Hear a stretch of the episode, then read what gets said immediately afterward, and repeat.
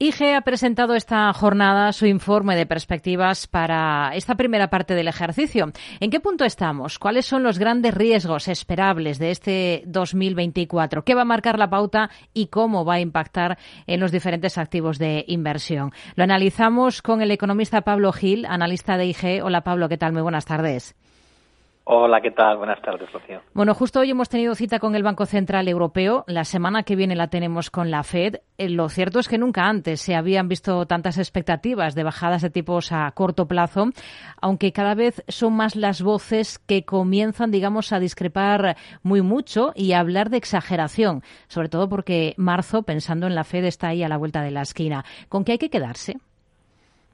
Bueno, yo creo que hay dos situaciones muy distintas, ¿no? Por un lado, la que enfrenta al Banco Central Europeo, donde no tenemos crecimiento económico y que, por tanto, eh, la prioridad de la lucha contra la inflación sigue siendo, de momento, lo que marca la agenda, pero eh, con la vista puesta en que si la inflación sigue remitiendo, eh, va a ganar protagonismo el luchar contra un estancamiento económico como el que llevamos registrando los últimos cuatro trimestres y por tanto muy justificable si el, si el BCE comienza su andadura de recortar el coste del dinero, pero como siempre el mercado se anticipa y además eh, proyecta tal vez demasiadas bajadas de tasas de interés.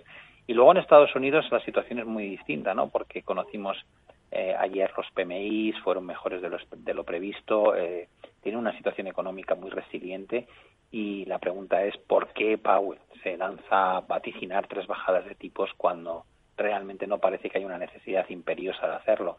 Probablemente la respuesta no tiene nada que ver con la del BCE, sino que es un tema de lo que ya sufrió en 2019 cuando la caída de la liquidez en el mercado monetario provocó eh, un pequeño tsunami ¿no? entre la situación de los bancos. Y yo creo que eh, aquellos que técnicamente miran los, los, repos inversos y ven que han pasado de 2,4 a 0,6 billones, eh, intuyen que buena parte de lo que de ese cambio que quiere hacer la Reserva Federal no responde tanto a la necesidad por el lado económico, sino a la necesidad de dotar de estabilidad al mercado financiero allí en Estados Unidos.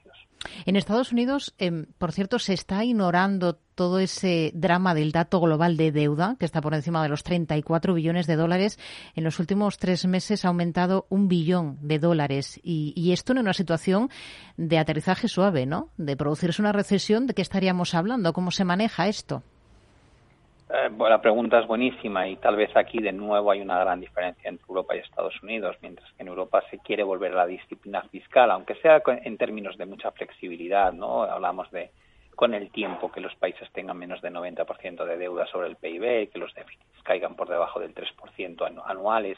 En Estados Unidos seguimos viendo una política eh, fiscal ultra expansiva por parte del gobierno de Biden, eh, previamente lo fue con el gobierno de Trump eh, y les ha llevado pues a tener un descontrol fiscal eh, donde se alcanzan los techos de deuda y se da patada hacia adelante en lugar de acometer recortes de gasto o subidas de impuestos. Y eso pues suma más de 34 billones de deuda total y casi un 130% si lo ponemos en contexto con el PIB es una situación muy preocupante, sobre todo porque en un entorno de tipos de interés más altos. Pensad que la Fed viene a pagar aproximadamente, perdón, la Fed, el Tesoro, y viene a pagar aproximadamente un 3% por toda la deuda que tiene emitida, esos 34 billones, que es gracias a que buena parte de esa deuda se emitió cuando los tipos estaban al 0%, pero a medida que vence y tengan que renovar esos, esa deuda a los tipos actuales, el coste que va a suponer a nivel fiscal va a ser eh, extraordinario, hasta el punto de que podría convertirse en la partida eh, que, que consume más de lo que ingresa el gobierno vía impuestos. Entonces, yo creo que ese es un problema que no tiene por qué estallarnos en la cara en el corto plazo, pero que empieza a tomar una dimensión suficientemente grande como para pensar que tal vez sea el gran problema al que se va a enfrentar la economía americana en los próximos años. De un tiempo a esta parte encajamos guerras, encajamos incertidumbres como si nada, como el pan nuestro de cada día. ¿No le estamos dando la importancia que tiene a toda esa cuestión de la crisis del Mar Rojo y acabará con, o puede acabar con un impacto claro en términos de inflación?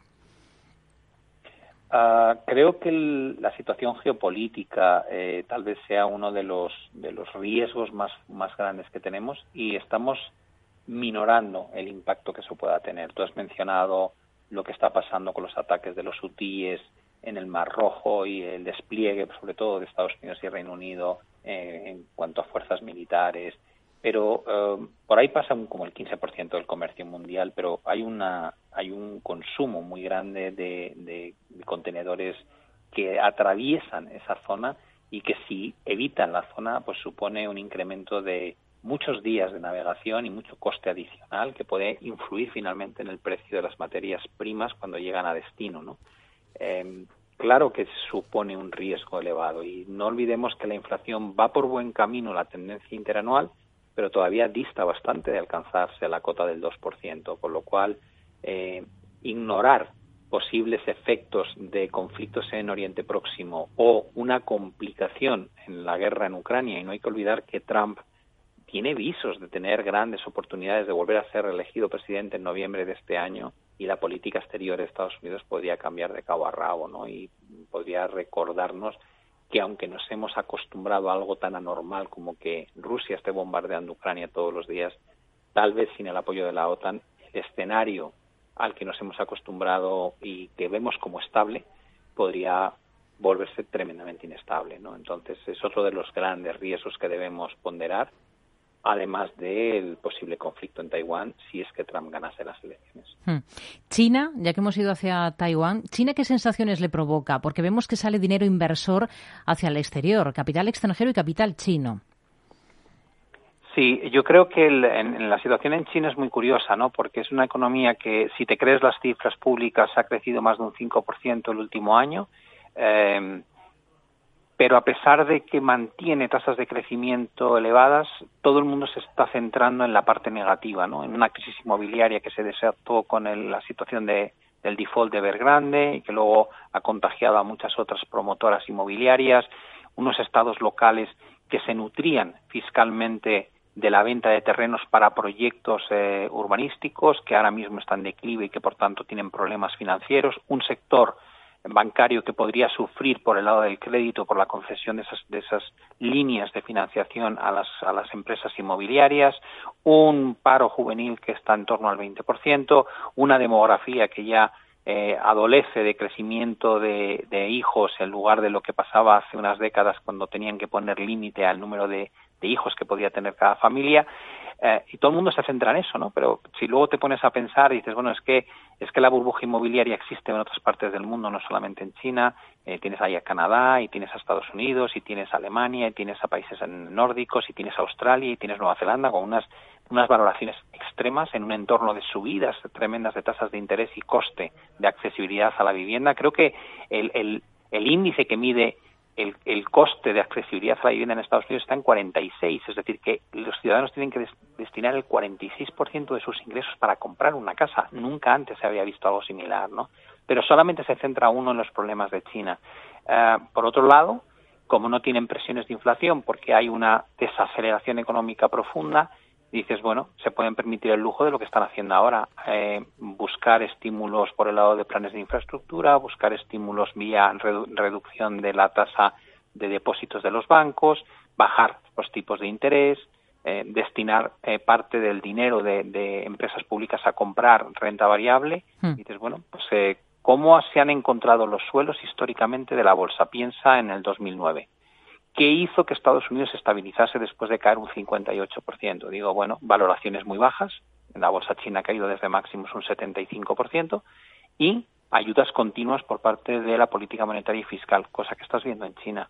Por tanto, eh, lo que te falta es la capitulación. La capitulación va con, la, con el desplome del activo, es decir, cuando el inversor huye de un área, provoca estas caídas tremendas en términos porcentuales pero es en ese entorno que no apetece nada, donde solamente oyes hablar de lo malo, donde normalmente en el largo plazo surgen las grandes oportunidades. Por tanto, yo soy de los que cree que China representa ahí una buena oportunidad de inversión a largo plazo frente a lo que opina la gran mayoría de los analistas.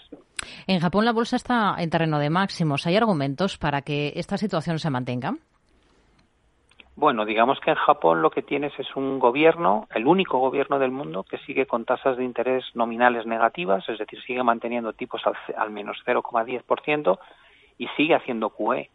Eh, por tanto, claro, si tú consigues que la economía pase de estar en recesión, como ocurría en 2020-2021, a crecer, pero no modificas tu política monetaria y fiscal, sino que sigues estimulando la economía a pesar de que ya crece, pues el resultado es que creas que creas inflación de activos como la subida del Nikkei, ¿no?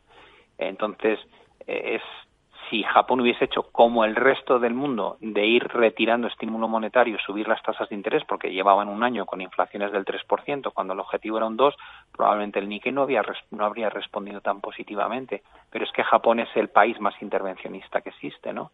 Eh, el Banco de Japón tiene el 70% de todos los ETFs que se emiten del Topix y del Nikkei. El Banco de Japón interviene cuando llega a 150 eh, el, el dólar contra el yen y el Banco de Japón tiene un control de la curva de tipos en la, en la emisión de deuda pública, con lo cual es que el, los activos japoneses no reflejan la realidad de la economía japonesa, sino una realidad que es un híbrido entre, entre la realidad y la intervención de los responsables de la política monetaria. Una cosa más, una pincelada sobre criptomonedas. Eh, en las últimas horas, eh, desde JP Morgan, eh, que han rastreado a diario los datos de nuevas entradas a los fondos cotizados de Bitcoin, consideran que su inicio ha sido decepcionante como catalizador del mercado cripto. Con este activo parece que no caben medias tintas, o se está en el grupo de los detractores y se piensa que es humo y solo especulación, o en el extremo opuesto. Pablo Gil, ¿cómo mira el Bitcoin y el resto de criptos? Bueno, has hecho una buena, buena pregunta en el sentido de Bitcoin y el resto de criptos. Creo que Bitcoin no es como el resto de criptos, eso es lo primero, ¿no? Ah, por antigüedad, por lo que subyace en Bitcoin, que es, que es, una, es, un, es un activo en sí mismo monetario, mientras que en el resto de criptos yo lo veo como ah, la representación de un proyecto, ¿no? Ethereum es el proyecto de los contratos inteligentes que se pueden hacer cambiando el modelo de distribución y de intermediación que, estábamos acostumbrados en el mundo anterior a la aparición de este tipo de, de, criptomoneda. Pero para mí, mm, casi te diría que cualquier representación de un activo monetario que pueda servir para pagar, que sé que no es sustituto del modelo fiat porque la volatilidad con la que fluctúan estas monedas lo hace inviable, eh, pero Bitcoin sí creo que puede ser un sitio donde guardes valor en el tiempo, que te sirva para minorar o, compensar la pérdida de poder adquisitivo que tienes en las monedas tradicionales, en euros, en dólares, en yenes, en libras. Eh, ¿Por qué? Pues porque la masa monetaria que sustenta las monedas fiat crece o está creciendo a un ritmo exponencial. Y eso quiere decir que cuando la oferta aumenta tanto de cualquier bien, su valor es menor. Desde el 2020 a 2022, Estados Unidos creó el 25% de todos los dólares que existen en el mundo en dos años. Y la gente dice, pues no pasó nada. Digo, sí, has tenido una inflación de un 19% en ese periodo, en 2000, de 2020 a hoy. Ese 20% casi de, de inflación significa que lo que antes comprabas con 100 dólares, ahora necesitas 120 con lo cual has perdido capacidad adquisitiva. Tu billete compra menos, necesitas más billete. Entonces, este tipo de activos, Bitcoin, el oro, eh, cualquier activo de este estilo que te pueda permitir hmm. salir o evadirte del, dinero fiat, que cada vez vale menos, eh, creo que es una alternativa, ¿no? Luego, evidentemente, depende cómo lo quieras enfocar, si al trading, si a la inversión a largo plazo. Yo lo, yo lo planteo para mí como yo, como, como inversión a largo plazo y evidentemente la cantidad que destino a este tipo de inversiones es pequeño porque la volatilidad es muy grande y porque la capacidad de revalorización, si aciertas, es enorme, con lo cual no necesitas eh, meter una cantidad ingente de tu patrimonio aquí, sino simplemente una pequeña porción y ya, bueno, pues tienes exposición a, un, a un tipo de activo que personalmente yo creo que tiene futuro. Pablo Gil, economista y analista de IG, un placer contar con su visión de mercado en este programa de Mercado Abierto en Capital Radio. Muy buenas tardes. Muchas gracias, Rocío. Buenas tardes.